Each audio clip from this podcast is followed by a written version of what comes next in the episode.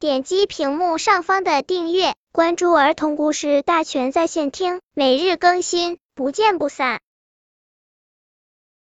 本片故事的名字是《鱼儿的钟表》。咱们都看见过钟，看见过表。咱们都懂得钟和表在提醒咱们，现在是什么时间了？你应当起床了。现在是什么时间了？你应当干活了。现在是什么时间了？你应当休息了。咱们按照钟表提醒咱们的去做，一切都井井有条，不必匆忙，也不会耽误事儿。鱼儿有一个关于表的故事。他不懂得使用表，耽误了许多事儿，闹出了许多笑话。现在就把他的故事讲给大家听。鱼儿才八九岁，他有个坏毛病，老是什么事儿也不干，不声不响，东边一靠，靠个大半天；西边一站，站个三小时。父亲母亲以为他早就上学去了，后来却看见他不声不响的站大门口。有时候他在桌子上玩弄唾沫，玩的连睡觉都忘了，要母亲催他，他才上床。这样的事儿发生了不知多少回了。他的毛病老改不掉，而且越来越厉害。有一回到学校去，半路上看见鞋店的工人正在扎鞋底，他站在一旁整整看了一天，连吃饭都忘了。父亲母亲不见他回家，派人四处去找，才把他拉了回家。父亲就跟母亲商量说：“太不像话了，这样下去，他不但书念不好，将来离开了我们，连饭也想不到吃，岂不要饿死吗？得想个办法才好。最最要紧的是要让他知道什么时间该做什么事儿。你看有什么办法呢？”母亲说：“我有个办法。”他有这个坏毛病，根子就在他不懂得时间，不知道什么时间应当做什么事儿。我们教给他懂得了时间，他就知道到了什么时间应当做什么事儿了。让人懂得时间的最好的东西就是钟表，咱们给他买一只表吧。父亲听母亲说的很有道理，就买了一只表给鱼儿。这是一只非常美丽的表。表壳好像是银的，能照的见面孔。表面是白瓷的，画着乌黑的字，两只针有长有短，闪闪发光，样子跟一块圆饼干差不多。鱼儿拿在手里，觉得轻巧可爱，虽然不能送到嘴里去吃。父亲叮嘱鱼儿说：“你不懂得时间，天天耽误了该做的事儿。现在给你这只表。”它可以告诉你现在是什么时间，你应当按照它告诉你的时间做你应该做的事儿。你看到了这个时间就应该上学，到了这个时间就应该回家，到这个时间应该开始温习功课，到这个时间应该上床睡觉。你好好记着，就不会再犯过去的老毛病了。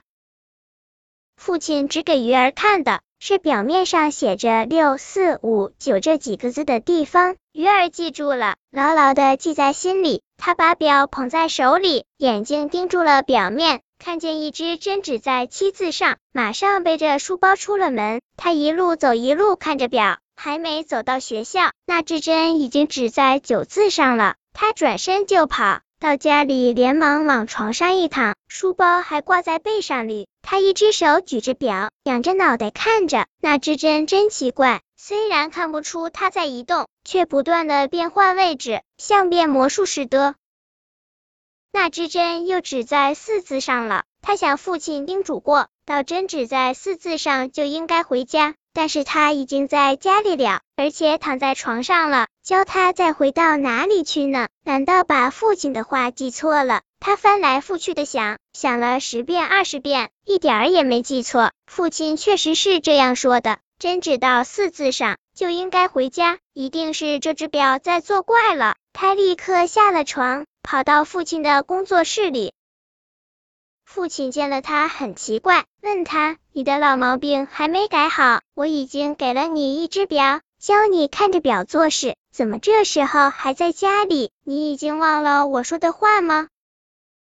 鱼儿说：“不，不，我没有忘记，这只表在作怪呢。我看针指在这里，马上去学校，这不是你告诉我的吗？”还没走到学校，针已经指到这里了。我马上跑回家睡觉，这不也是你告诉我的吗？可是现在真要指到我应当回家的地方了，而且过了，我现在已经在家里了，叫我再回到哪里去呢？要不是这只表作怪，一定是你的话说错了。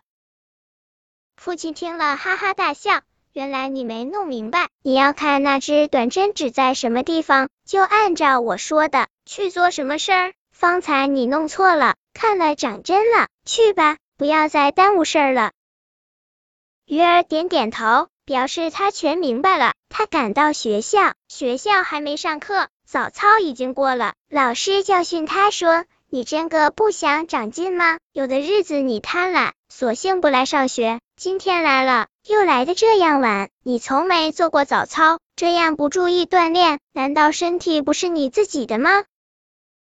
鱼儿想，他今天出来的很早，只因为看错了表，把事儿耽搁了。但是他不敢跟老师说明，怕同学们笑他。他坐在课堂里，时时刻刻看着手里的表，比看课本用心一百倍。那短针越来越靠近九字了，最后针到了九上。他想这一回准错不了，是睡觉的时间了，赶快回家吧。